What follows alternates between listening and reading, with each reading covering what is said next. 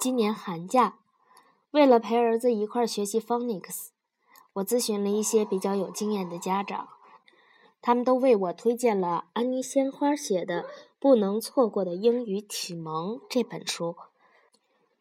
那么，到底什么是 Phonics 呢？翻译成中文就是自然拼读，说白了就是像汉语拼音那样，把单词一个一个的拼出来。据书上说，有了这种能力，对百分之八十的英语单词能够做到见词会读、听音会写。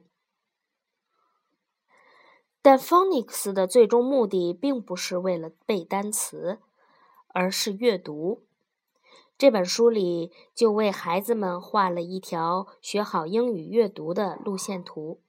首先是对印刷品有所概念，然后呢是音素意识，在此基础上再发展自然拼读的技能，依靠自然拼读技能进行大量的阅读，进而扩大词汇量，提高流利阅读性，最后呢，提高英语阅读的理解能力。而这个阅读的流利性、词汇量，还有理解能力这三个要素一起，就构成了一个人的阅读能力。这个也是被北美人称为成功人士必备的一种能力。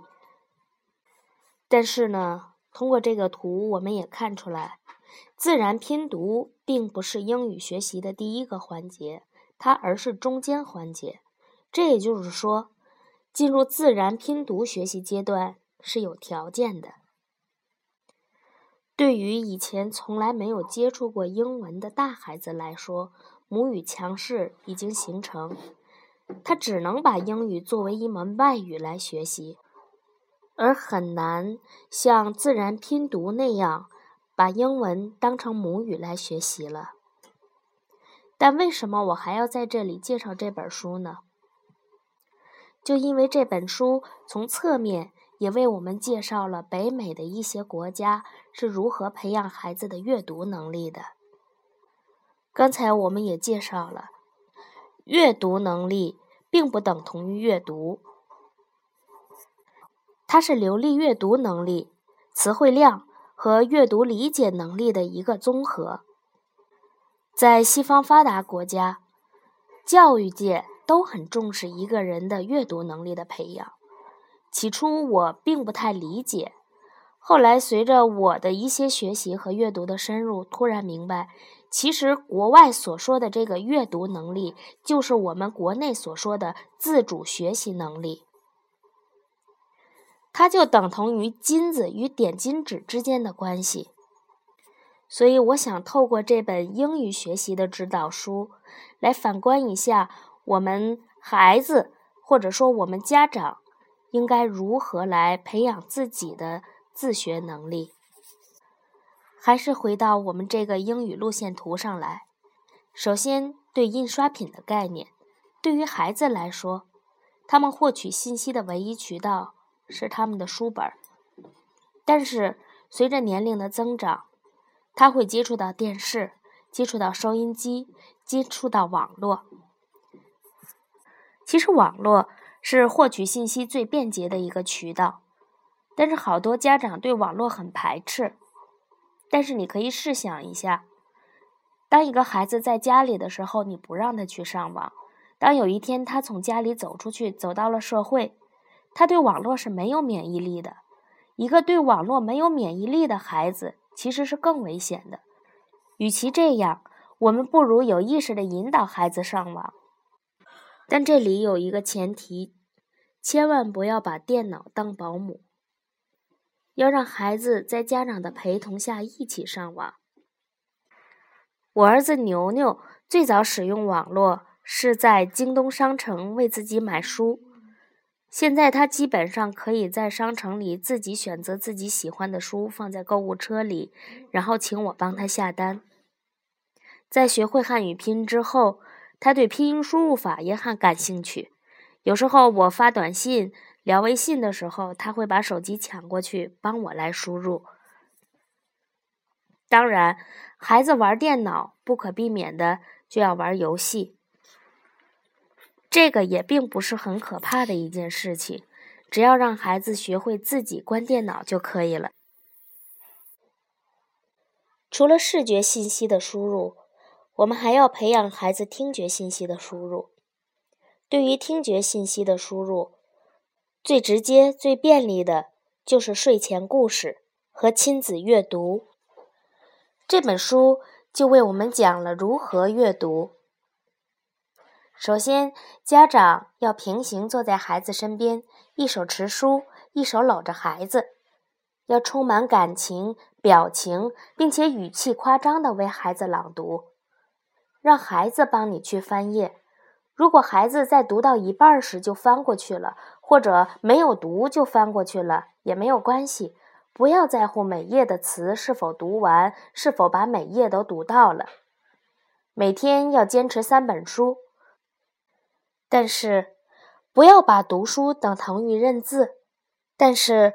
千万别把读书等同于认字，尤其是在阅读国外的绘本时，图片的魅力以及对孩子的影响，其实远远超过我们的想象。一个人的审美能力、想象力、创作力，都可以从绘本中获得，这是认识多少文字都不可能代替的。对于有一定识字量的孩子来说，绘本。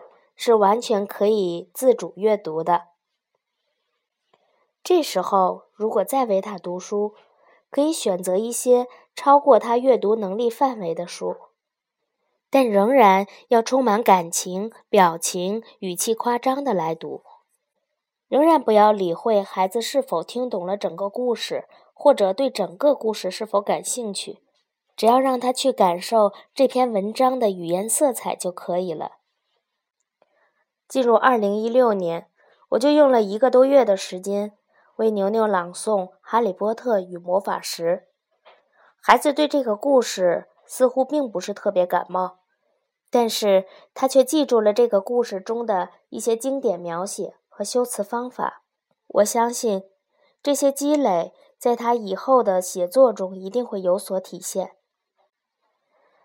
国外所说的自然拼读。其实就是咱们的汉语拼音，它都是孩子阅读的一个拐杖。有了汉语拼音的基础，孩子可以逐渐的尝试自主阅读。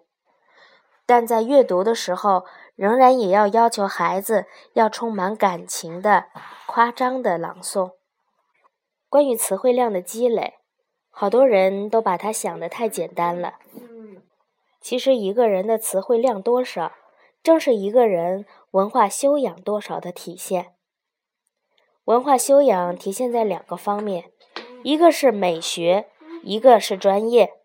先说美学，在大学以前，我们的孩子学习的词汇量多半集中在美学方面，比如说诗词散文中的一些优美的词汇。等到读了大学，有了自己的专业，他的。专业名词将成为他另一部分的词汇量积累。有了这些专有名词的积累，他才有可能读懂更高深的一些专业研究书籍和文章。